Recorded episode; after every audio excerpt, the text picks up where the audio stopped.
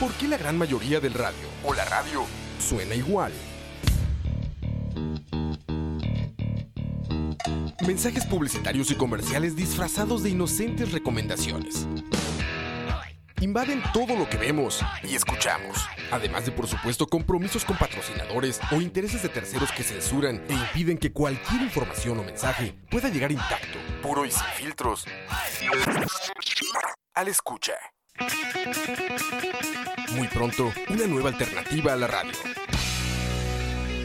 Solo escucha.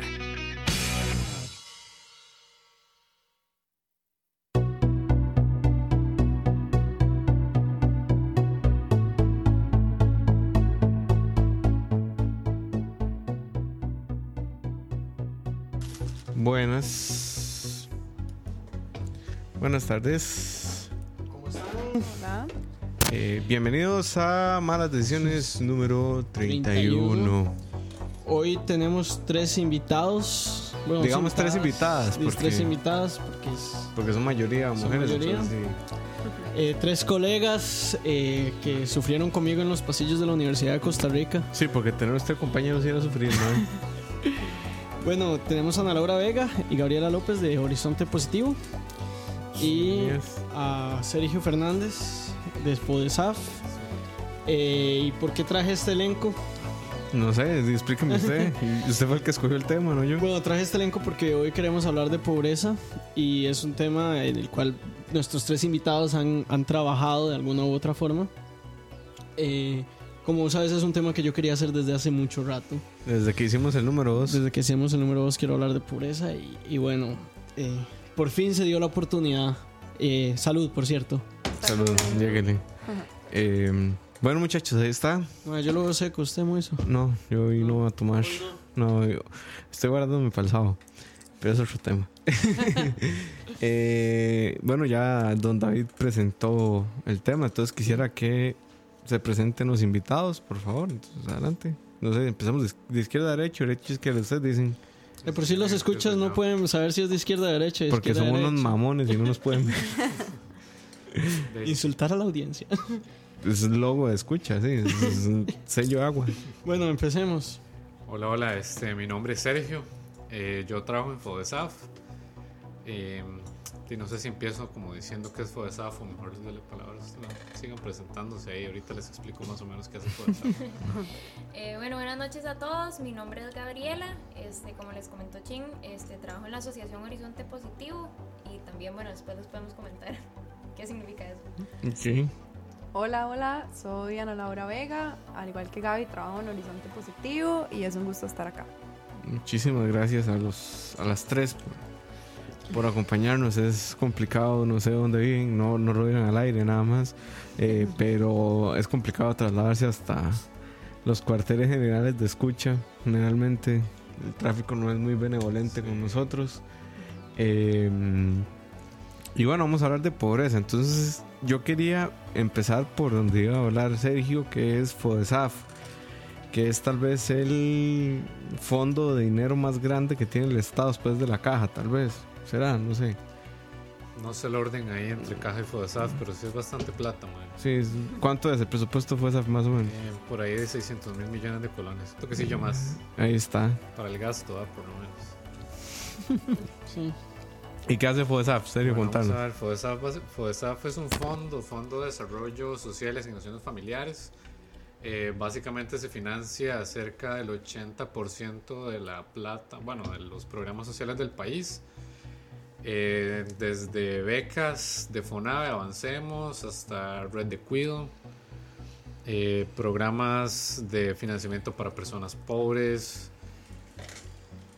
Son como 17 programas más o menos. Ok, ¿y de, de dónde se nutre FODESAF? Eh, FODESAF se nutre con un 5% del- de las planillas del país, más o menos. Ok, entonces si yo genero empleo, 5% de, de lo que pago de planilla va para, va para. Entonces, tamaño poco. Sí, Sí. Y tal vez si nos explican ustedes ¿Qué qué, es? qué es Horizonte Positivo. Sí, este, bueno, nada más un disclaimer ahí, obviamente que nosotros venimos ahí a título personal, entonces. Sí. este, que Sí, eso, siempre es importante Sí, sí. a- a dejarlo claro. Sí, vamos a ver. aquí, aquí ni, ni Moisés, ni yo, ni ninguno de nuestros invitados viene en representación, ha venido en ningún momento y esperemos que en ningún momento vengan en representación de nadie más que de ellos mismos. Exacto, es pero una bueno, buena aclaración. Este, Sí. Nosotros eh, trabajamos en una asociación que se llama Horizonte Positivo. Este, es una asociación privada sin fines de lucro que se, que se fundó en el 2012 eh, y se dedica a diferentes temas, entre ellos este, el combate a la pobreza y bueno, eso es lo que nos trae aquí hoy. Ok. Pero bueno, eh, más allá de donde trabajamos, eh, el Sí. tema, nosotros Digamos- tratamos, a no ser de que hablemos de la huelga y el déficit fiscal, tratamos de que, de que los temas sean más una aproximación, si se quiere, académico-científica del tema, ¿verdad? No, Lo no que, es lo como que- que... lo que intentamos es que sea un programa que se pueda escuchar, o sea, sí eh, damos un insight, por decirlo así, actual, pero tratamos de que sea un programa que se pueda escuchar dentro de 20 años y alguien todavía pueda sacarle provecho, por decirlo así. Esperemos que en 20 años el concepto de pobreza no exista, pero ser muy iluso. Pero bueno, entonces, este, quizás, bueno, nosotros decimos también de, de dónde viene cada persona, no porque vengan en representación de ese lugar, sino para entender un poco por qué los traemos eh, acá. O Entonces, sea, para que no digan que trajimos a Juan, el hijo de, de Pedro el verdurero y Michosa, digamos. o a Moisés Mora Parra, que no puta, sabe me nada. cae mal a mí ese mae.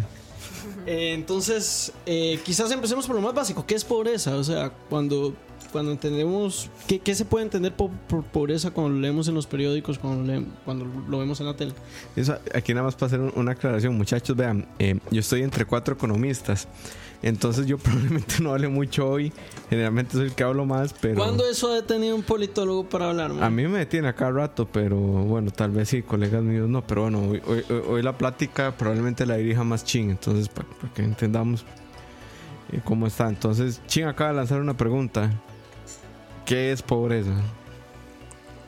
Bueno, De- yo creo que, que la medida tiene, o sea, hablar de pobreza, hay diferentes definiciones, ¿no? Eh, una puede ser por ingreso y cuando no puedes cubrir tus necesidades básicas alimentarias o no alimentarias, este, ya hablamos que estás en, en pobreza, pero por ingresos, ¿verdad?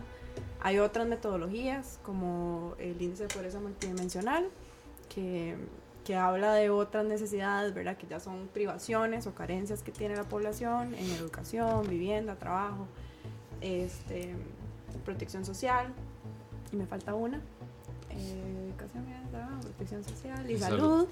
Este, y entonces es ahí donde tenés privaciones que no podés eh, acceder a estos, a estos, no sé si decirlo, eh, necesidades básicas o este, derechos o, ¿verdad? Claro. que puede tener la gente, pero, pero en general. Por ponerlo así, pobreza entonces se puede definir como el, el- el hecho de que yo no tengo acceso a algo que se considera básico. Es como buscando la, la definición más, más, más broad, más larga. Em, ahora quizás, este, ahora vos hablabas de metodologías, entonces, ¿por qué hablamos? Bueno, nosotros los economistas siempre hablamos de metodologías porque para nosotros es importante medir las cosas para poder definirlas. Entonces, eh, quizás íbamos un poco al, al fondo de qué es cada una de estas met- metodologías y cuál es la, la más, digamos, por decirlo así, la más común. Cuando leemos en el Estado de la Nación que la pobreza estaba estancada en el 20% durante los últimos 30 años, 20 años de Costa Rica, ¿a cuál, cuál medida estamos tomando ahí? Línea de pobreza. Este, bueno, como decía Ana, existen estas dos metodologías. Una es unidimensional, que es la de línea de pobreza y es, bueno, la, la más usada en este país. Eh, inclusive además la medición multidimensional más reciente que tenemos este, salió en 2015, entonces realmente es una, es una medición muy reciente. Y bueno, también está el otro método multidimensional, que es el de necesidades básicas insatisfechas.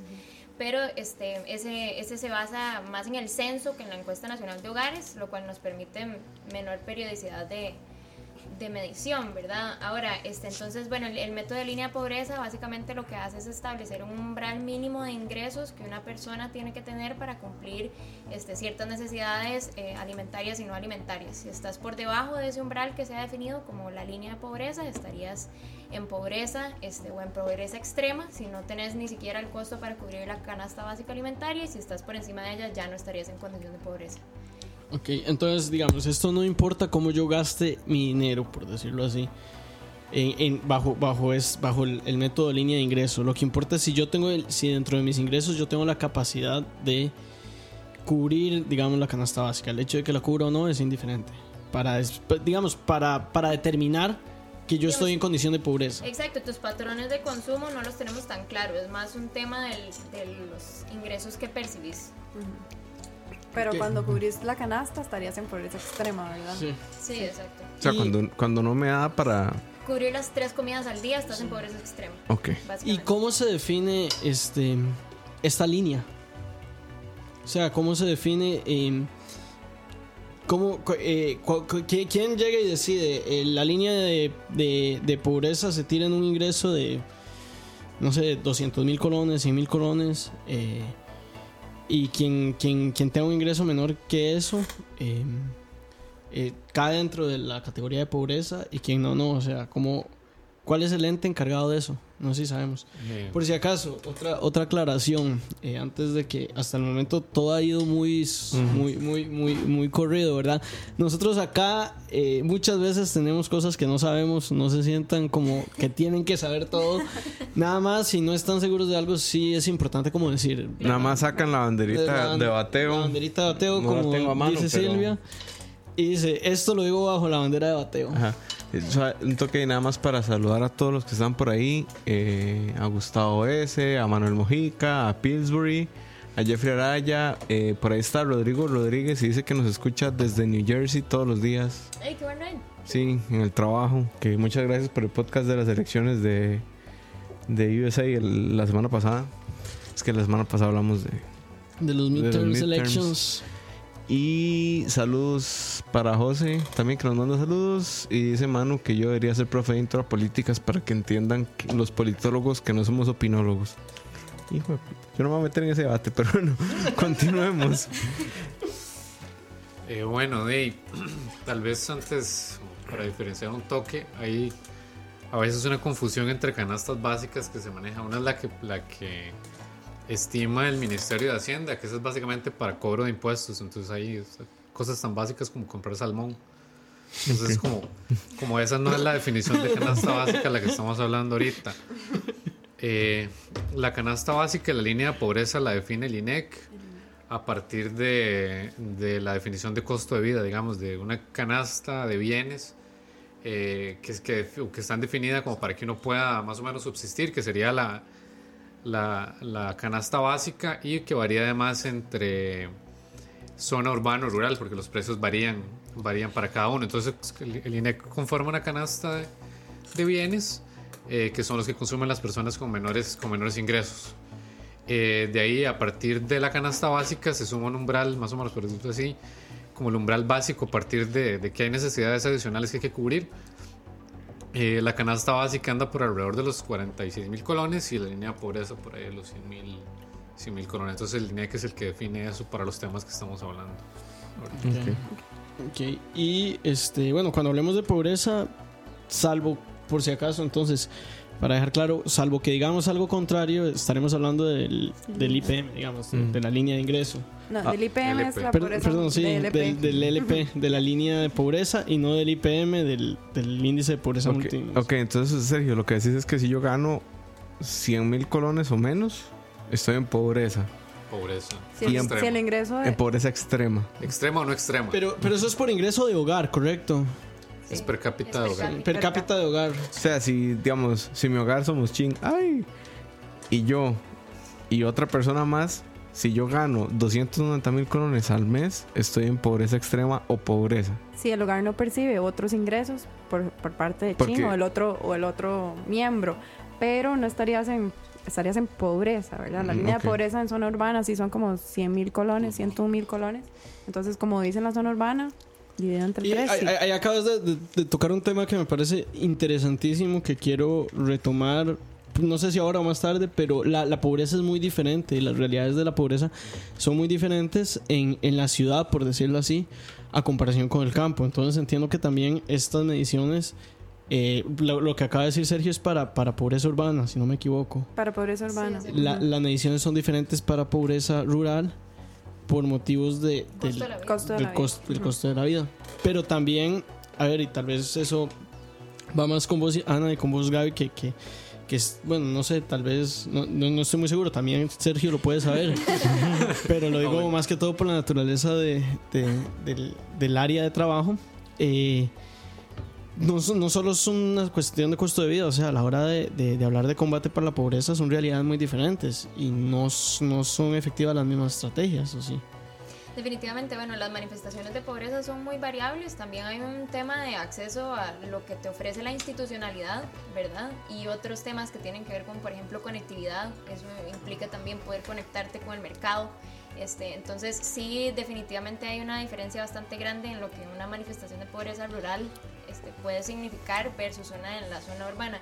Y esa es tal vez un poco una de las limitaciones de, esta, de este método que no nos permite ver más allá de si estás por encima o no de un ingreso. Y realmente no, no conocemos las causas estructurales que determinan que estés en pobreza.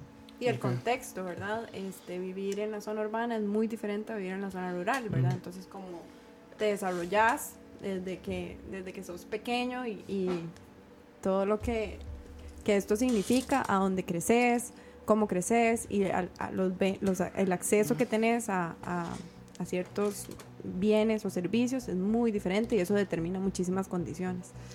Y también, bueno, ya desde un punto más, este, desde que venía de la definición de pobreza también, ¿cómo, cómo se manifiesta esa pobreza? Porque pobreza puede ser un montón de cosas, ¿verdad? Parte de las experiencias de pobreza o cómo experimenta la gente pobre la pobreza puede venir desde un punto de vista de violencia, ¿verdad? Yo estoy en un territorio donde la pobreza también significa que yo tengo que pagar un peaje para poder llegar a mi casa, este, experimento situaciones que violentan mi integridad física todo el tiempo, ¿verdad? Eso también es una manifestación de pobreza.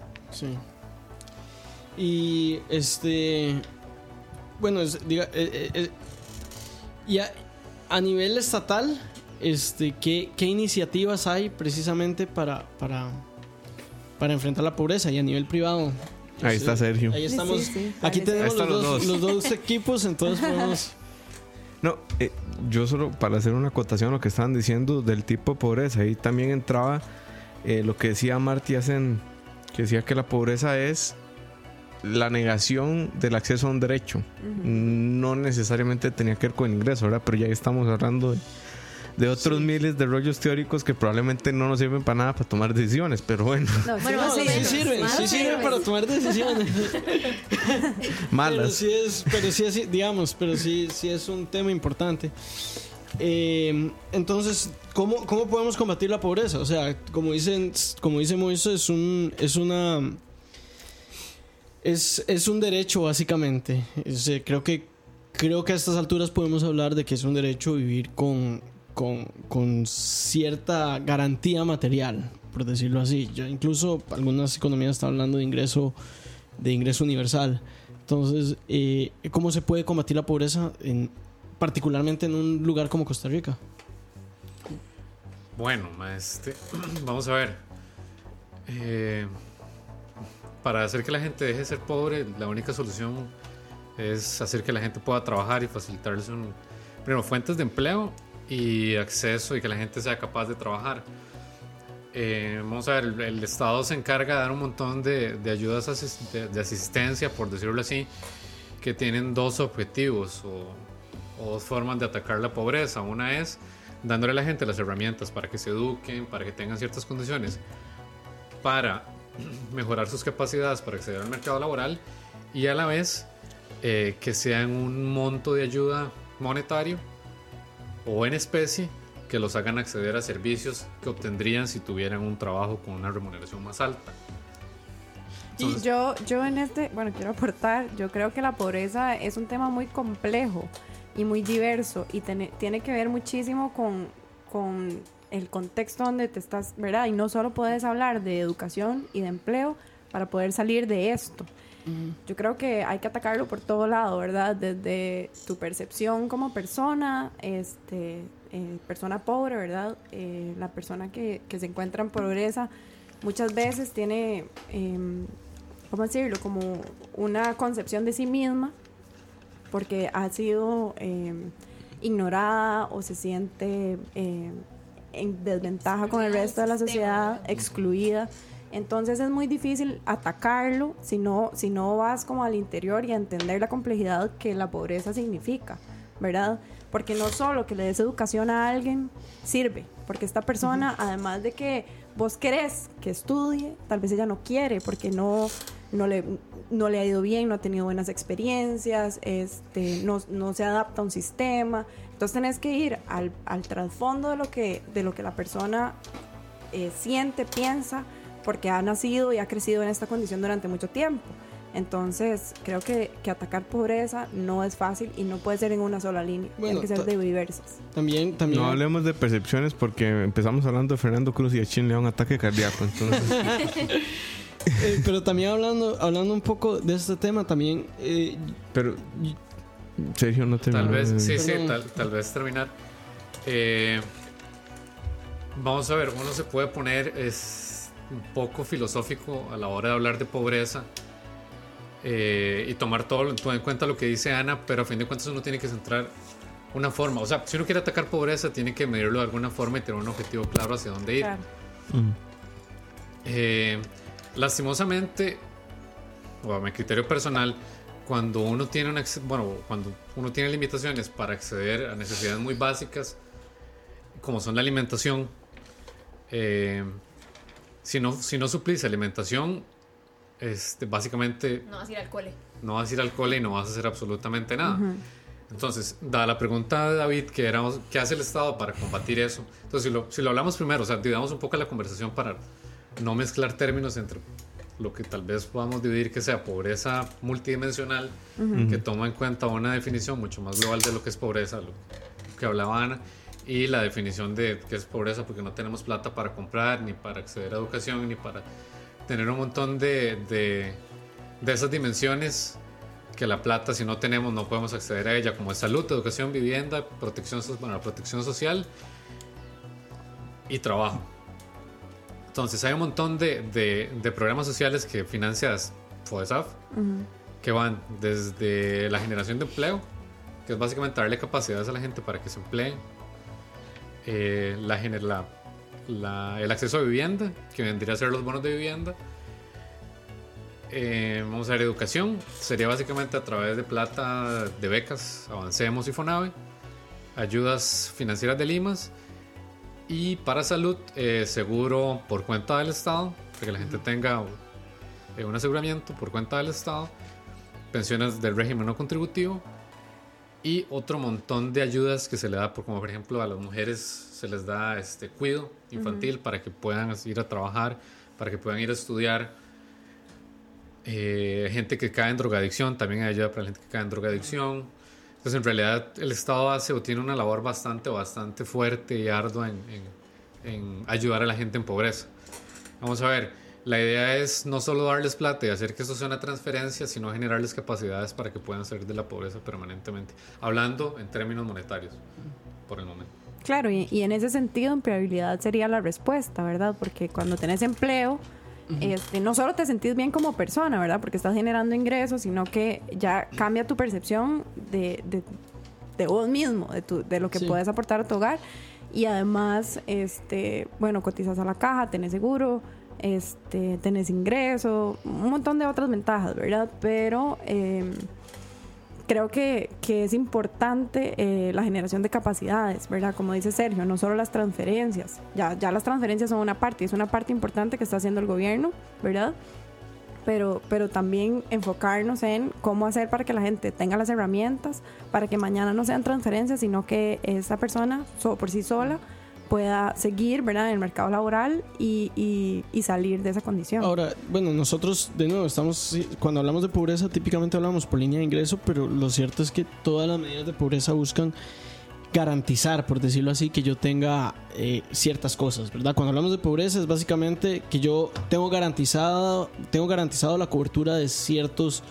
Tal vez Eh, yo hablaría de acceso. Sí, Acceso. esto es una buena Y forma yo de creo que ponerlo. son complementarias. A veces hablas de solo línea de ingreso, pero probablemente una persona que esté en pobreza por línea de ingreso está, es pobre multidimensional, ¿verdad? No tiene acceso a otro montón de cosas, tiene carencias. Entonces no puedes excluir, ahora que tenemos los dos términos, las dos metodologías, excluir a una de la otra Sí. es un poco difícil. Ahora, aquí eh, un escucha Gustavo está tirando una pregunta que me parece muy valiosa. Eh, yo la voy a cambiar un poco. Él, él pregunta si el salario mínimo afecta a la pobreza. Yo le puedo responder en este momento que sí, definitivamente afecta a la pobreza. Eh, pero me parece que más importante que eso es preguntarse cómo afecta a la pobreza. Porque por un lado, eh, el salario mínimo aumenta el ingreso de las personas que están empleadas. Pero también la teoría económica nos diría que puede dificultar el acceso a nuevas personas a fuentes de empleo. Podría, no necesariamente es el caso. Entonces, este, bueno, ti- tiro la pregunta y dejo ahí la bola picando. no sé, ¿qué- Tira la piedra y esconde la mano. ¿cómo creen ustedes que el salario mínimo afecta a la pobreza? Si aumentarlo la disminuiría o no, dadas las condiciones de Costa Rica, o, o más bien terminaría por generar más desempleo. Bueno, yo ahí tengo. El último dato que tenía era que sí. Y aquí le tiro la. Como la pelota a los patronos. Que si se pagara el salario mínimo en Costa Rica, en todos los puestos de trabajo en donde hay salario mínimo, que son todos básicamente, eh, la pobreza disminuiría como un 5 o 10%. El problema es que eso, yo no sé si eso, si esa estimación cu- cuenta el impacto que podría tener el salario mínimo en el empleo, ¿verdad? Muy O sea, que mucha gente probablemente. se vaya desplazada porque ahora tiene que pagar el salario mínimo. Eso es lo que, eso, eso es lo que podría suceder. Yo no- Exacto, por querer subir el ingreso de las personas, vamos Haya a excluir, haya menos Sí. empleo. Exacto. Eso es como, el es, impacto es que como decirle el, el- el miedo que los economistas tenemos cuando se habla de subir el salario mínimo. No, es que no es subir, es cumplirlo. No, sí. no, en, este, o sea, en este caso, o sea, estoy hablando en general del impacto que podría tener el salario mínimo en la pobreza. O sea, estoy de acuerdo con vos es que desde el punto de vista legal habría que hacer valer, digamos, la legalidad, pero, pero más que todo, digamos, desde el punto de vista teórico, ¿cuál es el impacto que tiene el salario mínimo? Y, y yo creo que para, para llegar a una conclusión definitiva tenemos que ver... di la situación de cada país, ¿verdad? Probablemente en Costa Rica hacer cumplir el salario mínimo sea una forma muy efectiva, pero probablemente en un país donde la- el salario mínimo ya sea muy alto no, no tenga los mismos efectos. De, yo no sé, en realidad yo no puedo contestar esa pregunta sin, sin, sin tener una medición de cómo va a afectar uno. O sea, si, si uno cumple, si uno le da salario mínimo, mínimo absolutamente a todo mundo, pues obviamente la gente va a tener, la gente que no, que no tenía el salario mínimo va a tener un ingreso más alto. El problema es que sí o sí eso va a generar desempleo, porque van a haber personas que tal vez estén dispuestas a trabajar por menos de ese salario mínimo, pero los patrones no estén dispuestos a pagarlos y eso hace que esta gente no pueda acceder a, a tener empleos tal vez que qué sé yo cuánto es el salario mínimo de, Depende de la sí, depende de la clasificación pero el Sí. de obrero que se toma como en general es como 280 Sí, creo que mil son pesos sí. vamos a ver 30, 230. bueno. anda por ahí entonces digamos que todo el mundo gente que, que ganaba en un, en un empleo o que no tenía salario mínimo ganaba 150 mil y ahora el salario mínimo van a ser 230 mil y ya habrá un montón de gente que no va a tener esos trabajos que, que eran de 130 mil simplemente porque ya el empleo no va a estar pues eso va a mandar un montón de gente a la pobreza entonces hay que medir cuál de los dos efectos de los dos efectos gana, Gana. Ujú. Entonces O sea, es una Básicamente, como buenos economistas, todos respondemos. Depende. Depende. sí. Tienes Sí, que pasarles el, el meme que te va a pa- pasar. En las condiciones frágiles que estamos ahorita, ¿verdad? Donde hay tanta incertidumbre macroeconómica, este, yo creo que el país tiene que hacerse más competitivo. Este, obviamente cumplir el salario mínimo sería Lo básico. lo básico. pero, pero sí, la generación de empleo es súper importante, ¿verdad? Que la gente tenga acceso a empleo es fundamental. Entonces, este, pues sí creo que, que subir, en este caso, subir el salario mínimo puede traer repercusiones, sobre todo en el momento que atravesamos ahorita. ¿no? Cucaracha acaba de en el, en el punto, en el meollo de la cuestión, dice, saca a algunos de la pobreza porque les pagan el 100% del salario mínimo y hunde a otros porque les paga el 0% del salario. Pues sí, eso es lo que acaban de decir. Sí. Y Así la gente que está, eh, que gana el salario mínimo, generalmente está en condiciones de vulnerabilidad. O sea, tal vez están por encima de la línea, pero, pero cualquier. Sí. Por ¿verdad? mil colones, Por digamos. cualquier momento pueden estar por debajo, ¿verdad? Que ese es otro detalle. eh, digamos, yo recuerdo el Estado de la Nación, creo que fue hace como cuatro años. Decía que la pobreza está estancada en el 20%, pero las personas Son los pobres. Exacto, no son las mismas. O sea, eh, hay gente, en el, el 20% que, que se habla en Costa Rica, que es un- la famosa cifra que se habla desde hace 20 años básicamente, eh, es, es, es, es la misma, pero hay personas entrando y saliendo. Lo único es que ese 20% se mantiene. Sí. Eh, ¿Por qué pasa esto? O sea, y esto lo pregunto eh, desde mi ignorancia porque la verdad no sé por qué pasa esto. De ahí Y creo no sé. yo que, bueno, primero, gente que está muy cerca, ¿verdad? Entonces, con cualquier shock macroeconómico, por ejemplo, la inflación, ya estás, pasas a estar por debajo, por ejemplo. Pero también hay un tema de que no estamos logrando dar con las causas estructurales de la pobreza, ¿verdad? Que tiene que ver que con la gente no puede acceder al mercado laboral porque no tiene capacidades. Entonces, realmente, este, en su mayoría, podrías vos salir de la pobreza a punta de transferencias. ¿verdad? A punta de la ayuda del Estado, pero esa transferencia se supone que es algo temporal, una ayuda temporal que te ayuda a través de, en, ¿verdad? A través de otras cosas complementarias como, este, qué sé yo, las becas, mantenerte en el sistema, este, subir tu grado de escolaridad y así accesar al mercado laboral. Pero si eso no sucede y te la estás jugando a pura transferencia por las razones que sea, este, de ahí es muy difícil que salgas de manera irreversible de la pobreza. Lo que terminas generando es una relación de dependencia con el Estado. Exacto, entonces Sí. hasta que no logremos realmente este, cerrar esa brecha, ¿verdad? De generarle capacidades a la gente para que pueda romper el círculo inter- intergeneracional de la pobreza. Este, hay gente que va a caer y otra que va a salir, pero por la mínima, digamos. Aquí si nos ponemos un poquito teóricos, Chin, este, bueno, hablabas de que desde hace, de los últimos 20 años ha habido un estancamiento de la pobreza. Bueno, leyendo un, un estudio que sacaron Andrés Fernández y Rodolfo Jiménez, Ronulfo Jiménez hace Que lo poco. tuvimos aquí hace un Sí. par de semanas. Este, ellos hablan de que, de que se, se dice esto erróneamente, de que nos hemos mantenido estancados eh, o que la pobreza ha estado en 20% de hace 20 años. ¿Por qué? Porque el INEC ha cambiado la, La forma de medirla. Entonces, ellos calculan como unas ocho series de, de cómo calcular la pobreza y ven que desde el 94 al 2007 sí se ha mantenido estancada al 20%, pero del 2007 para acá ha habido una reducción. Solo porque se ha cambiado la definición de canasta básica, de ingresos, etcétera. Y dentro Pero de eso bueno, mismo, eh, precisamente. es ahora- comparaciones ay, teóricas. Ahora que hablas de esto, precisamente porque es que, digamos, se habló eh, durante el gobierno de Luis Guillermo Solís. el gobierno de Luis Guillermo Solís sacó como, como uno de sus logros la reducción de la pobreza estadísticamente significativa. Eh, que, bueno, eso significa básicamente que, que sí hay suficientes razones para pensar que se redujo a nivel científico, por decirlo así.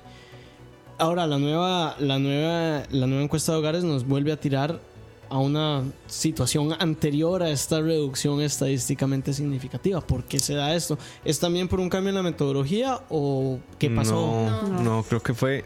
Hasta donde tengo entendido fue que la pobreza bajó en el gobierno de Luis Guillermo a punta de transferencias. Varias cosas. Eh, hay un componente, sí, que tiene que ver con las transferencias, que, bueno, no es una mala noticia que a la gente le esté llegando la plata que el Estado destina para estas poblaciones, pero también hay un tema de este, la canasta básica, ¿verdad? La canasta básica varía su precio dependiendo de, El índice. eh, de los, de- del De la inflación, del Exacto, de los precios. precios, etcétera. Entonces, durante ese periodo sí se experimentó una baja que provocó este, esa variación en la línea de pobreza como tal, ¿verdad? ¿Eso qué quiere decir? Recordemos que la línea de ingreso, la línea de pobreza es un monto, ¿verdad? Que estima el valor de la canasta básica. Entonces, si la canasta básica sube o baja de precios, la línea de pobreza también va a subir y bajar. Y dependiendo de dónde se coloque, va a haber más gente por debajo o por encima. Entonces, si la, canas- la línea de pobreza baja, este, necesariamente va a haber menos gente dentro de esa condición. Entonces están esas dos motivaciones principales para la reducción de la pobreza en la administración pasada. Una tiene que ver sí con las transferencias del Estado, pero también con una variación del valor del- de la línea de pobreza como tal. O sea que con el tipo de cambio nos jodimos. Básicamente. Básicamente. Pero- y, con, y con la no, pro- con la no, aprobaci- con la no No, aprobación del plan fiscal nos seguimos jodiendo, No, pero, pero- no vamos a hablar de ese tema Ya, porque ya. todo está muy tranquilo hasta el momento. Hasta el lunes. Eh, serio, yo ahora te escuché hablar de que de los de las canastas básicas, ¿verdad? O sea, eso me intuye a mí que hay más de una. O sea, ¿cuáles son esas canastas? Porque estamos hablando de canasta básica aquí como si la gente en la casa supiera que estamos hablando y no necesariamente, o sea, ¿con cuál canasta medimos la pobreza y cuáles son las otras canastas básicas? Vamos a ver, este. El INEC hace varias encuestas. No, primero, hay, hay dos, dos canastas básicas de grandes rasgos. Una es una que se define, una canasta básica que, que define el Ministerio de Hacienda, que es básicamente para el cálculo de impuestos, para ver qué consume la gente en general.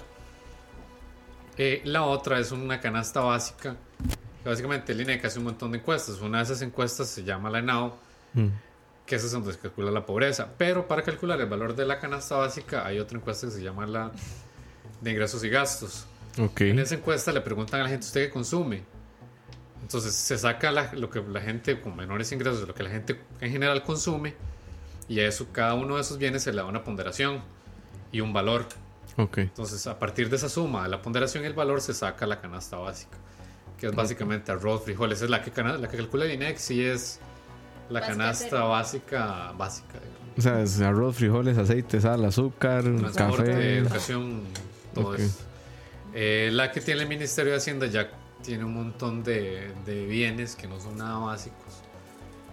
Este, pero eso es básicamente para, o sea, son, son dos cosas diferentes y que se utilizan para dos Ahora- fines diferentes. Uno es para recolección de impuestos y el otro es para Mm, Ahora, tra- tratando el tema que hablábamos previamente de, de- de la pobreza urbana y la pobreza rural, salió una pregunta en el chat si es lo mismo.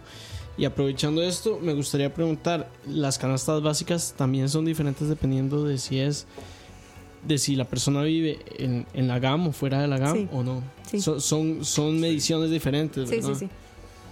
Ok. ok. La de, la de la zona rural es menor. Ujú. Ok, es menor El monto. el monto. Sí, Ahora- la de, la, la de la zona urbana anda como por los casi 50 mil colones, 49 mil. Y la de la rural, uh, no me acuerdo, pero 41, por ahí. Sí, anda por ahí. o menos. Ahora quizás, quizás eh, para indagar un poco eh, o hablar un poco más bien de, de del tema de las diferentes realidades de pobreza, ¿verdad? Porque nosotros hemos hablado también de diferentes metodologías, diferentes definiciones y diferentes realidades. Eh, a nivel de país es muy diferente también ser pobre en Costa Rica, a ser pobre en Estados Unidos, a ser pobre en Suecia, a ser pobre Claro. en Nigeria. Eh, quizás para hablar un poco de esto, este, ¿cuál, cuál- por, por qué, por decirlo así, eh, son las de, más, más que todo mi pregunta, es, ¿son las definiciones de pobreza lo que cambian o las realidades? Porque a lo que voy es, eh, digamos, por ejemplo, en Suecia probablemente una persona pobre que sea considerado para los suecos pobres, no sea considerado que tenga un nivel de vida eh, que en Costa Rica consideraríamos pobre o que en Nigeria considerarían, pobre. Entonces, a, a la hora de definir pobreza estamos hablando de que hay una definición universal o, o no hay una, una definición universal. Bueno, si hablamos del- de los métodos que usamos acá, esos responden a nuestro contexto país. Sí existen mediciones este, universales, por decirlo así, como el del dólar 25 al día y Dos dólares al día. Exactamente, entonces sí existen mediciones universales. Ahora, sí es muy importante para un país tener una medición que sea contexto específica, ¿verdad? Que, que refleje las necesidades de la gente y por eso la canasta básica responde a los patrones de consumo de los costarricenses y no a los patrones de consumo universales. Este, porque también tiene que ver con un tema de hábitos, ¿verdad? Este, no en todo lado consumimos lo mismo y no cuesta lo mismo. Y el costo de la vida, el contexto. Y, y también creo que tiene que ver con un tema de, de- del, del alcance del Estado, ¿verdad? O sea, es muy diferente. Es muy diferente ser pobre si yo sé que. Es muy diferente ser pobre en el sentido de que yo no puedo accesar a, a garantías básicas. Si yo sé que si me enfermo, el Estado va a cubrir mi enfermedad. Así no estoy seguro de eso, ¿verdad? O sea, es, es, es- son realidades también diferentes dependiendo de, Pero también del- ahí entonces lo que, lo que estaría variando es como yo experimento la pobreza, no necesariamente lo que la pobreza, cómo se percibe. No sé si me explico. O sea, porque ahí lo que estás diciendo es cómo, cómo, cómo apreciaría yo como persona que, que No, experimenta no. privaciones sociales. No necesariamente, o sea, el- el- el- para mí el, el- el derecho al acceso a la salud es, no es una percepción, es una realidad. Yo tengo derecho al acceso al, ten- tengo acceso a salud o no.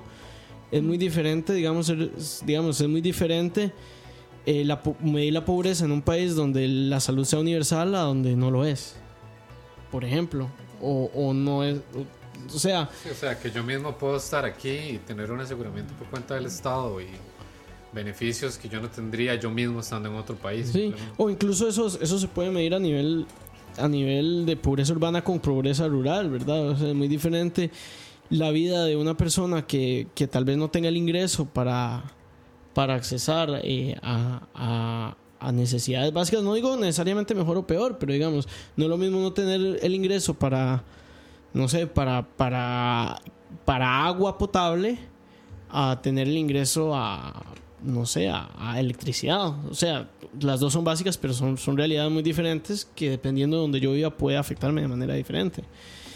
Eh, O puede ser eh, presidente de la sala segunda y ser de clase media también. claro, con 7 millones de colones. Sí, Al. Pero, No, bueno, pero bueno, Chin, creo que a lo que te referís es, es- tiene que ver muchísimo con el contexto. Y como decía Gaby, la pobreza en un país y en otro se mide muy distinto. Y, y en un país donde te garantizan acceso a salud, bueno, este es importante, pero también puedes tener un montón de otras privaciones. No puedes comparar, no sé, en Costa Rica, que la tierra es bastante bondadosa, ¿verdad? Donde puedes tal vez alimentarte, no sé, te encontraste un racimo de bananos o estabas caminando por ahí una naranja, a, a comparar que una persona en, en un desierto súper árido no encuentra nada de comer, no encuentra nada de tomar, ¿verdad? O sea, son, son realidades muy distintas y es muy difícil. Yo creo que, que a veces pensamos que la pobreza no es una realidad este, de acá, que, que son otras latitudes, que, que en Costa Rica no hay tantos pobres o, o la pobreza no es tan cruda, pero sí lo es. Aunque, aunque podamos encontrar unas latas que nos cubran, sí, aunque, ta- tal vez es más familiar, digamos, pero, pero sigue siendo. Tal vez, o fuerte. pensás, o pensás, bueno, en, en Suecia tal vez no hay pobres, pero es que la pobreza es, es otra realidad en Suecia, ¿verdad?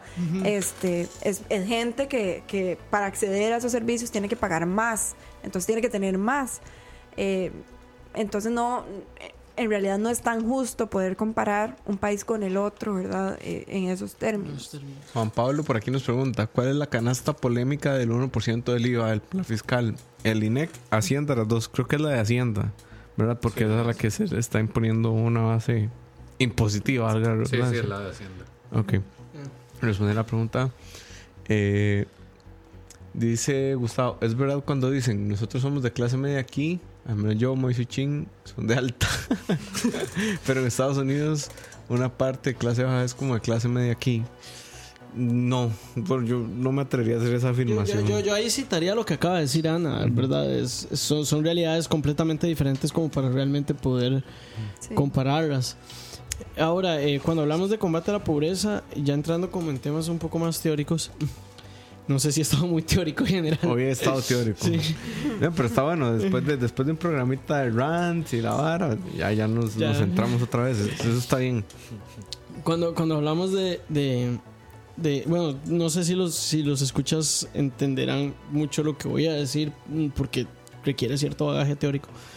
Pero digamos, eh, existen dos comportamientos de eh, pobreza. La, la visión de que la pobreza, de que el ingreso futuro con respecto al ingreso presente es una S, por decirlo así, o una línea de 45 grados. Eh, básicamente lo que, quiere, lo, que, lo que eso quiere decir es que hay una diferencia en cómo combatir la pobreza si vemos eh, que al darle un ingreso a una persona, esto va a asegurar un ingreso futuro mayor o menor. Porque muchas veces darle un ingreso a una persona hoy no, neces- no necesariamente significa que mañana va a tener un mayor ingreso. Entonces, eh, ¿cómo vemos esto en la práctica a la hora de combatir la pobreza? Yo creo que es lo que hablaba Sergio, que no solo son las transferencias, sino es también dar capacidades, dar herramientas, dar, eh, para que la gente se pueda emplear, que, que pensamos que esa es la salida, ¿verdad? Muchas veces. Obviamente, como dije antes, hay que entender muchísimo el bagaje para, para poder decirle a una persona, vaya, trabaje, ¿verdad? A veces no es solo, te doy las herramientas y vas, porque a veces la persona eh, le cuesta, le cuesta dar ese paso, ¿verdad? Para saltar y salir de su condición. Pero eh, las transferencias son súper importantes en un momento donde es determinante dárselas a la persona, porque si no tiene esas transferencias, no tiene un montón, ¿verdad? Te vas a, te vas a privar de otro montón de cosas. Eh, En, en el Estado de la Nación decía que si, con la situación que tenemos ahorita como país, si se disminuyen las transferencias, la pobreza puede aumentar como en tres puntos, ¿verdad? Entonces eso es, es bastante. Las transferencias sí son significativas para el combate de la pobreza, pero no solo las transferencias nos van a sacar de ahí, porque no podemos hacer que la gente se acostumbre a nada más que les demos el dinero, ¿verdad? Sino Son que... necesarias, pero no suficientes. Exacto. Y, y ahí- y ahí va un poco lo que, lo que decías vos, Gaby, que, que- que hay un ciclo intergeneracional de pobreza. O sea, eh, por lo menos en Costa Rica, si yo nazco pobre, es muy probable que mis padres hayan sido pobres y es muy probable que mis hijos vayan a ser pobres. ¿O no? O sea, ¿qué, qué tanto, qué tanto, Movilidad hay, social. qué tanto hay un problema intergeneracional? O sea, ¿qué tanto la pobreza en Costa Rica es un fenómeno que se va, que se está transfiriendo de generación a generación? O sea, eh, cuando dije o no me refiero como pregunta. Pu- Pues, Di, yo podría levantar la bandera del, Del bateo, Del bateo. ¿verdad? Y decir que, que sí es un factor de peso, ¿verdad? O sea, también existen este, diferentes estimaciones, ¿verdad? Para saber si los ingresos de tus padres van a venir a determinar los tuyos, pero honestamente esa no es data que yo maneje para el caso costarricense, entonces no me atrevería a hacer la aseveración así nomás. Pero este sí me atrevería a decir que si yo nazco en un hogar que tiene bajo clima educativo, es mucho más probable que yo vaya a repetir ese patrón este, que si nazco en un, en un hogar que, que valora la educación y que además tiene las posibilidades de darme, la verdad, de que no existe la necesidad de que yo tenga 15 años y tenga que salirme del cole para ir a este, trabajar. Entonces definitivamente es, es un factor, ¿verdad? La, la valoración que le dan estas, eh, que le da la gente a la educación, probablemente yo, yo me atrevería a decir que es mayor en, en hogares que no están en condición de pobreza, siendo, considero yo, la creación de capacidades la herramienta fundamental de una persona para insertarse al mercado, al mercado laboral, ¿verdad? No sé ustedes. También, bueno, también cuando, cuando naces en un, en un hogar pobre este, o en condiciones vulnerables, desde pequeño ya estás en desventaja, ¿verdad? Tenés este, un desarrollo tal vez cognitivo inferior, un desarrollo físico inferior, ¿verdad? No tenés la misma alimentación, este, el desarrollo eh, ¿verdad? de capacidades emocionales, etcétera Habilidades blandas. habilidades blandas, entonces es un poco difícil. Sin embargo, yo sí creo que, que Costa Rica está haciendo un, un esfuerzo como país para que a pesar de que tus padres están en esa condición, vos puedas acceder al sistema educativo y, y tengas las herramientas, como dice Gaby. Si yo vengo de un hogar pobre donde mis papás no estudiaron, no terminaron la escuela, entonces van a decir, ¿para qué? Usted sálgase, que ocupo que vaya y trabaje, ¿verdad? Y traiga algo al hogar. Entonces eso es un, es un poco difícil no digo que, que, que es determinante, pero sí este, también la concepción que tienen los padres este, acerca de cómo salir de la pobreza es muy importante, porque a veces ellos pueden pensar que solo el ingreso inmediato te va a ayudar y no esperarnos a que esa persona tenga mayores oportunidades en un futuro, ¿verdad? Ok. También es verdad esa posibilidad de, de pensar a largo plazo. Entonces yo, yo puedo posponer esa gratificación inmediata o esa, ese ingreso inmediato por desarrollarme más, desarrollar capacidades que me van a permitir una- un mayor retorno a mi inversión. Pero si yo de, tengo que ver qué pongo en la mesa hoy en la noche, no, no tengo mucha opción. Y ahí es donde entra el Estado, que tal vez Sergio nos puede ayudar con becas, Sí. ¿verdad? Para que los chicos se mantengan estudiando, que los papás no tengan que decirle, sálgase. Siempre y cuando no haya huelgas de, de educadores, ¿verdad? Bueno, ahí sale todo el mundo embarrado, solo la gente que tiene becas. Vamos a ver, esto es como un tema, una pregunta bastante amplia y creo que da como para ponerse a discutir como Sí. Dos días ahí y tomar receso. mae. Pero, bueno, vamos a ver cómo lo acomodo. La pregunta era básicamente si las transferencias nos ayudan solo a mantener la gente como debajo de la línea de pobreza o le dan capacidad para que la gente salga Bueno, de ahí. no, no- son las transferencias, digamos, a nivel general, ¿qué está haciendo la... la, la- Sí, sí, política, el- política. pol- ¿Qué política pública está haciendo para, para asegurar que no solo que el- mi ingreso presente sea mayor, sino que en un futuro lo que me den hoy también pueda asegurarme un, un mayor ingreso? O sea, para responder esa pregunta, en primer lugar, hay que evaluar si la política pública en específico, ya sea becas, sea pensiones no contributivas, sean bonos de vivienda, tienen realmente una relación causal entre la transferencia como sí, como tal, y sacar a la persona de la pobreza a través, ya sea, por ejemplo, de las pensiones del régimen no contributivo. eh, que es una pensión de 75 mil colones que se le da a la persona adulta mayor, eso no es solo la plata que se le da, no solo se ve en el hecho de que esos 75 mil colones me aumentaron el ingreso. Hace poco hicimos un estudio que esos 75 mil colones se convierten en alrededor, alrededor de 180 mil colones para la familia. ¿A través de qué? A través de que la persona ahora tiene. Si antes vos eras muy pobre, no tenías ni siquiera plata para pagar pases o para pagarte la alimentación para ir a buscar empleo. Ni tenías, cuando la persona es muy, muy pobre, la decisión de ir a, bus de ir a buscar empleo es un poco complicada, no es nada más, o sea, prefiero ir a O sea, pedir plata a la calle. Tus propias limitaciones te limitan. Sí. Exacto. Entonces, tener esa plata te permite pagar algún cuido para la persona adulta mayor, entonces ya tenés gente que no tiene que estarlo cuidando. Eh, podés pagarte pases para salir a trabajar, podés alimentarte mejor para ir a trabajar. Entonces, a fin de cuentas, las estimaciones que hicimos se traducían en que, si lo ponemos en términos así, poco bruscos económicos, tenemos un rendimiento de esos 75 mil colones de alrededor de un 100%. Entonces, la O gente sea, estaba... básicamente, eso lo que significa es que si yo invertí 100 colones, obtengo de vuelta 200. Más o menos, por ahí. Porque la gente tiene mayor probabilidad de emplearse y además dedican más horas a la semana a un trabajo. Entonces tenemos gente que aparte que está recibiendo 75 mil colones, el hijo de El esa hogar, persona... no, no la persona. el hogar, que el hogar. Sí, sí, sí, ahí sería el hogar. El hijo de esa persona que está recibiendo los 75 mil colones está yendo a trabajar, está trayendo plata a la casa, entonces eso hace que sea que sea un, una, Que tenga un retorno. tal un vez. retorno mucho más alto. Hay una externalidad, lo que llamamos los economistas una externalidad. ahí. Spillover, ahí. Positiva. Sí. Ahora, entonces, para determinar si una política realmente sirve, no es nada más decir, ok, es transferencia de plata, si yo se lo quito, ¿Qué pasa? La gente, o sea, no, porque esa transferencia en plata ya ha hecho desde el momento en que se lo empiezan a dar un cambio en las decisiones y la perspectiva de la gente hacia cómo se maneja el mundo, más o menos. Claro. o cómo- Eso cómo- esperamos, ¿verdad? Ese es el- al final el objetivo de las transferencias, que logren modificar el comportamiento de la gente hacia patrones de Igual el mejores. condicionamiento, porque a veces es, bueno, si te damos la ayuda de Limas, digamos, pero tenés que volver al sistema educativo, tu- tus hijos tienen que estar estudiando, entonces si condicionás como la transferencia, Sí. por ejemplo, este, si me la dan a mí, por ejemplo, Ana Laura Vega, que no he terminado el colegio, me dicen, bueno, Ana Laura, yo te doy esta ayuda para tu familia, pero tenés que volver al colegio.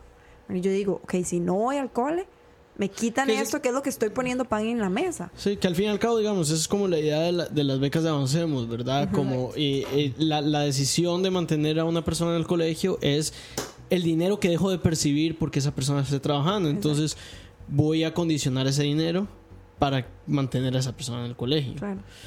Entonces, este. ¿Cuánto tiempo nos queda, ma? Todavía tenemos chance. Nos quedan 8 minutos. Ocho minutos. Ah, ok, todavía nos rápido. queda. Sí. sí. Bienvenidas a Malas Decisiones, donde el tiempo. tiempo es relativo, decía Einstein. Cuando grabamos esto y cuando yo hago planchas en el gimnasio me doy cuenta que es cierto.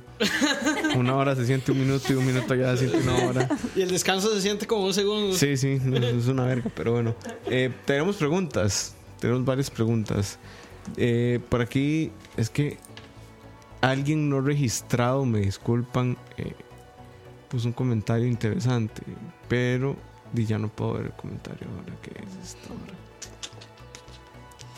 Mm, Aquí están. Vamos a ver. Este. Dice G011001G. Sé que no está registrado porque eso no es un username normal, digamos. Y se pregunta, ¿por qué no es posible realizar algún tipo de reseteo económico? En el cual todos tengan una base económica en la cual formarse y seguir con el trabajo normal y cada quien decide qué hacer con esa base. Creo que de esa manera la gente realmente que quiera salir de la pobreza hará algo y de alguna manera es un filtro para saber a quiénes ayudar y a quienes no. Bueno, es- ese, ese es un, un- un comentario un poco fuerte. Sí, Yo lo cambiaría un poco, digamos, bajo la idea de que eso, no en precisamente en esos términos, pero esa es básicamente la idea del ingreso in- universal. Que ese es. O, o sea, eso da para otro tema de malas decisiones, mae. Sí, que Que hasta donde podríamos tengo entendido, en donde se ha aplicado no ha salido tan Pero, bien digamos, como hubieran creído. La idea del ingreso universal es básicamente dar un ingreso que garantice a las personas que no tengan que enfrentarse a condiciones de pobreza. Yo no sé qué tan, o sea, obviamente todos nos gustaría que eso fuera el mundo real, pero yo no sé qué tan viable es. Que es parte de lo que ha peleado de alguna forma el Frente Amplio con, se ha intentado meter una ley al respecto y Sí. no, no han podido. Que era el, ingreso mínimo vital, creo que era que le decían ellos. y- y bueno, tal vez para ir cerrando, ese es un buen tema. Hablar qué, qué opinan ustedes del ingreso universal, porque el ingreso universal, digamos, esta idea de poder que desde el Estado se le dé un ingreso a las personas para que se garantice, digamos, su- su- sus necesidades básicas. Y yo creo que la mayoría de los economistas no es una cuestión en la que estamos per se de en desacuerdo o no. Es, es una cuestión de que estamos muy escépticos de si eso es De si funciona o posible no. o no. Pero bueno, se lo dejo a ustedes.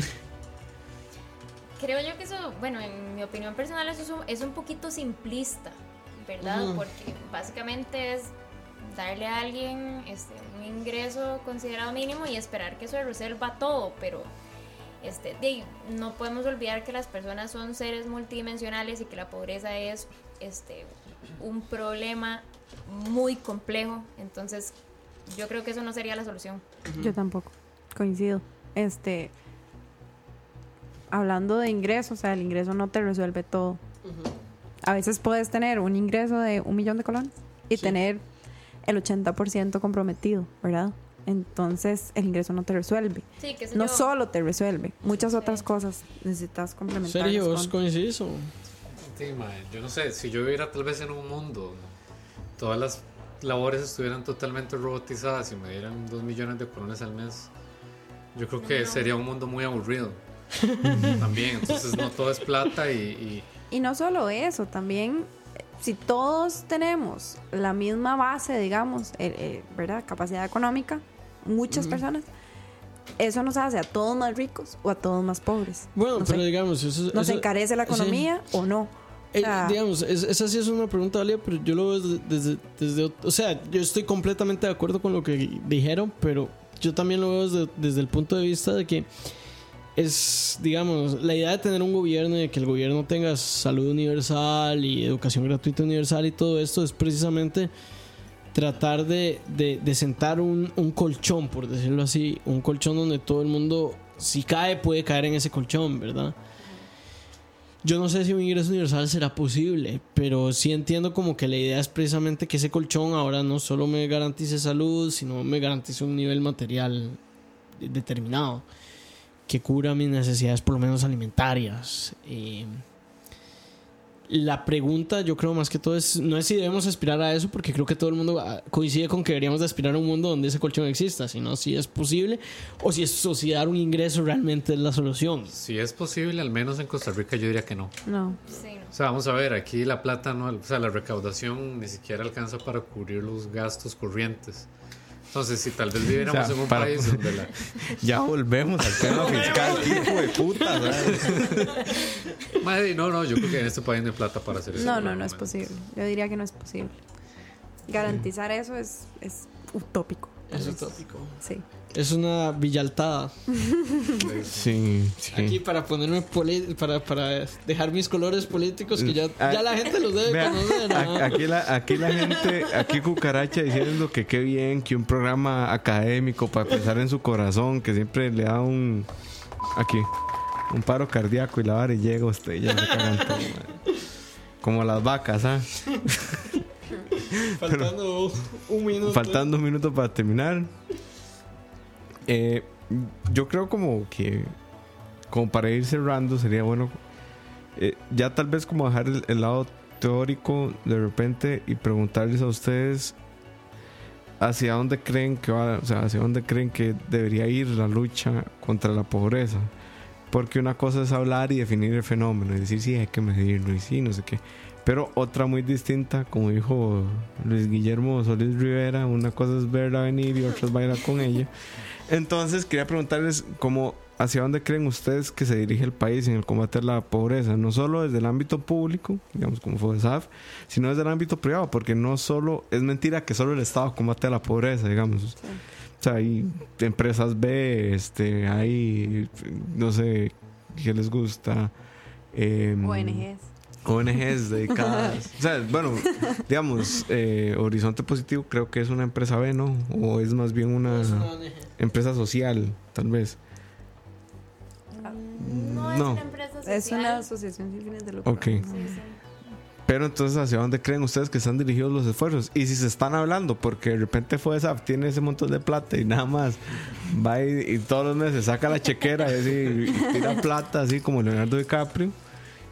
O si coordinan, digamos. Yo creo que, que en eso es muy importante lo que estás diciendo, es muy importante el trabajo articulado entre el sector privado, empresarial y el público. Creo que, que tratar de que esos dos se hablen no es imposible, es a veces un poquito difícil, pero no es imposible y creo que los dos están muy enfocados en el empleo, el desarrollo de capacidades como una de las respuestas al combate de la pobreza. Y en ese sentido creo que, deberíamos movernos en la misma línea y tal vez tratar de articular más, este, porque desde el sector privado se están dando buenas iniciativas y desde el sector público también. Sin embargo, a veces no, no se hablan, ¿verdad? Entonces, tratar de calzar esas dos es difícil, pero no imposible. Sí, este, bueno, yo creo que también es una cuestión de entender que este es un fenómeno que nos afecta, ¿verdad? Como sociedad y entonces no podemos dejar que solo un sector de la sociedad luche contra él, ¿verdad? Tenemos que hacer esfuerzos conjuntos porque de otra manera no sale la matemática, ¿verdad? Y también, bueno, este, creo yo que también es, es hora de, de repensar la manera en que lo estamos haciendo. Este, de ahí el tema fiscal definitivamente es un tema y no vamos a poder sostener los números de pobreza a punta de transferencias si eso no se soluciona, ¿verdad? Y también pensar en, en qué significan estas transferencias en el mediano plazo, este, si están funcionando, tienen que ir acompañadas de este, otras medidas que ayuden a la gente a salir de manera irreversible. Este, necesitamos tener también un ambiente macroeconómico que permita la generación de empleo. Entonces realmente es una combinación de muchas cosas este, y que no, no podemos seguir apostando por esta solución de démosle transferencias a la gente porque primero ya no podemos, ¿verdad? Este, y segundo, de no es suficiente, ¿verdad? Entonces yo creo que, que sí es importante tener eso en cuenta y entonces cambiar el status quo, ¿verdad? Y, y trabajar todos como sociedad por, por un proyecto país. ¿Serio? Yo estoy de acuerdo totalmente con ellas que debería ser un esfuerzo no solamente privado, eh, público, sino también privado. Eh, y nada más cerrar diciendo, bueno, que básicamente la política social de este país, en un término público, eh, no tiene la flexibilidad de administración estratégica que uno desearía porque todo está amarrado por ley. Entonces yo tengo que darle un porcentaje fijo de ley a fulano y a Mengano, entonces la plata tampoco es como que uno la pueda distribuir, aunque uno sepa que Mengano no gasta bien la plata y que eso no sirve para nada, yo no puedo distribuir la plata. Entonces eh, la reforma fiscal viene un poco a solucionar eso, con, quitando todo esto de los destinos específicos. Entonces yo esperaría que eso sea por lo menos un avance en términos de que, ok, si yo sé que este programa funciona más, yo voy a poder dedicarle más a esto y quitarle la plata a los bonos de vivienda que tal vez lo que hacen es provocarme desempleo. Por ahí va más o menos el- Polémico, polémico. Esos son los comentarios por los que vive este programa. Pero bueno, gente, desgraciadamente se nos acaba el tiempo. Si yo pudiera sacar como un insight, así como un resumen del programa de hoy, es que la pobreza es un fenómeno multidimensional, es un fenómeno que hay que entender desde muchísimas perspectivas y es complejo. Y espero, bueno, que, que, que se haya reflejado en la, en la discusión de hoy, que no es un tema como tan sencillo, que creo que muchas veces la gente que no estudia este tema no se da cuenta de que de, de los niveles de complejidad que puede llegar a tener. Dice por aquí Cucaracha que si los invitados vendrán a más programas. Es muy probable. Eso no, eso no depende. Siempre que hayan birras, sí. Y, sí, sí, y siempre hay. Bueno, entonces eso es un sí. Sí. Eh, y pregunta Manuel que si hay tema para el otro malas decisiones. Te en efecto. vos. Y va a ser un tema económico. Pero, Porque pero, pero ¿por qué vos elegís los.? Madre, porque el lunes pasa, el, el lunes sabemos si nos vamos a la Ah, sí, chingada no, güey. O sea, el lunes la Oh. sala constitucional dice, bueno, esta vara es... Deberíamos hacer una quiniela. No sé si quieren participar. ¿Qué va a decir la sala? Yo digo que va a decir, la reforma fiscal no es inconstitucional, pero se jodieron porque ocupan 38 votos. Yo, Yo, es- yo, yo, yo, yo apuesto por lo mismo, pero bueno. Pero bueno, no sé, ahí ustedes nos dicen... Ahí probablemente entonces venga Manuel y, y Silvia, depende de lo que suceda. Ujú. Y depende de lo que suceda, nos emborrachamos Sí, en el aire. y abierta, y abierta para ustedes también eh, Gracias. la invitación si quieren venir a hablar de, de lo que dijo la sala. Eh, eso es, o sea, yo creo que podríamos ir preparando como eh, eh, así. Tafil. Ah, No solo Tafil es. Vamos a ver, es sentencia de la sala. La siguiente semana va a ser depresión. la siguiente seguridad ciudadana. y el que sigue default, digamos, pero Default 2.0. exacto, con Ronolfo otra vez. pero bueno, muchachos, eh, muchachos para la audiencia, muchachas para invitadas y, y Sergio. em, Muchas, gracias, por, venir, De verdad. em, No, gracias por la Sí, invitación. gracias, gracias. y creo que bueno, nos creo que nos despedimos nos de momento. despedimos. Nos vemos la próxima semana para. Si mi corazón lo soporta. Si lo soportamos, si soportamos ese lunes eh, sin embriagarnos, morir y o estar drogados para el miércoles, eh, nos vemos en 8. Sí. Malas decisiones número 32 será. Hoy fue el 31 y hablamos de Pobreza. pobreza. Eh, dice Manuel que lo felicitemos a ver. Felicidades, Manuel, porque hoy está cumpliendo años. Felicidades. Pero bueno, gente, muchas gracias. Nos vemos. Chao. Chao. Chao.